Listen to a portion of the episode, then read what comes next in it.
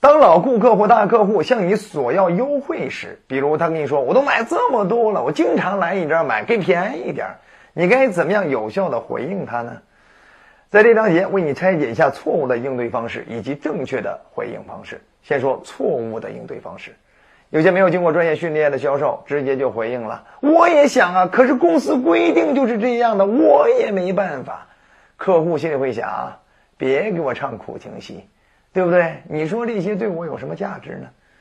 对吧？并且还会让他觉得你们公司的制度不合理，啊，也有一些销售会这样说啊，我已经给你很优惠了啊，正因为你是老顾客，所以才给你这么低折扣。你什么意思？给我一种你已经很给我面子了，已经很很给我脸了，我得感恩戴德是吗？所以你这不能解决对方的心理诉求。当然，还有一些没有经过专业训练的销售会这样说啊，就是你买多少不不是最重要的，这是关键政策是这样，有人比你买的还多呢，你这是为了让我获得心理安慰吗？不对呀，你为了让我获得心理安慰，你得多多少少给我点实实在在的让步，或者是让我听到了，就是你们背后的很多的一些不让步的。底层逻辑是什么啊？对不对？不要老拿一个规定、拿一个政策就直接搪塞我。好了，咱们说说正确的回应方式。正确回应方式，首先第一种回应方式就是塑造产品价值，让对方还是转移焦点到价值上。比如，你可以这么说：“张姐，特别感谢过去多年您对我们店里的支持。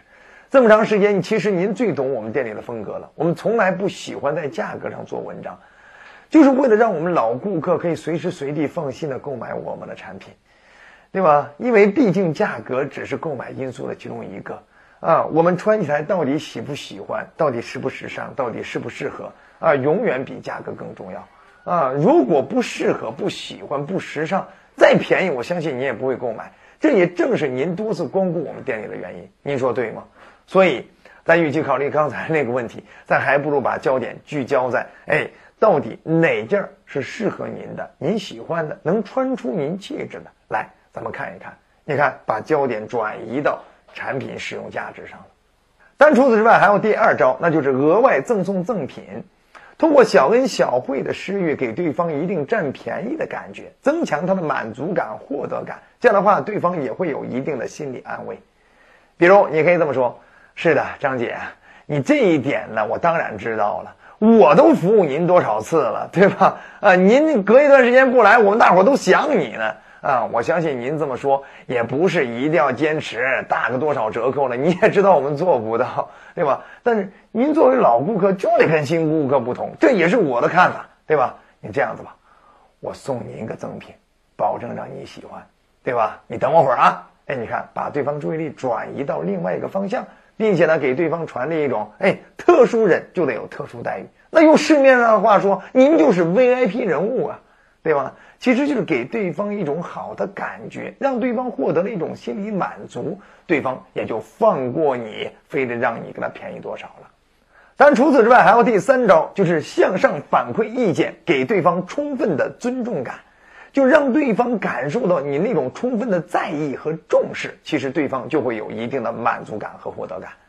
比如，你可以这么说：“非常感谢您一直以来对我们的支持啊，可能在价格上我们比较抱歉了啊，因为我们公司呢定价确实是一直比较诚信的，绝对不会让我们的老顾客啊这个吃亏啊，对不对？让我们每一个人花每一份钱都花的值。也正因为此，有很多像您一样的老顾客才会持续的过来支持我们。”啊，所以今天在价格上确实就抱歉了。不过我立刻把您的这份建议呢输入我们的系统，然后呢报给我们的公司啊。以后我们公司有任何的特惠活动或者老客户的一些相应的反馈活动，我第一时间会通知您。您看可以吗？啊，你看今天既然过来了，您先看看到底有哪些新款的你喜欢。哎，你看把对方的注意力再转移出去，你首先传递了一种充分重视、充分在意的感觉。对方已经心里得到了安慰，学会了吗？所以遇到顾客说我是老客户啦，啊，便宜点儿，或者我买这么多便宜点儿啊，记住了，以上三步都可以让对方先得到心理宽慰，同时让对方不再矫情。好了，如果觉得好，欢迎您点赞、转发、好评、收藏。还想持续提高销售成交能力，后面还有更多的落地技巧等你来挖掘。我们明天见。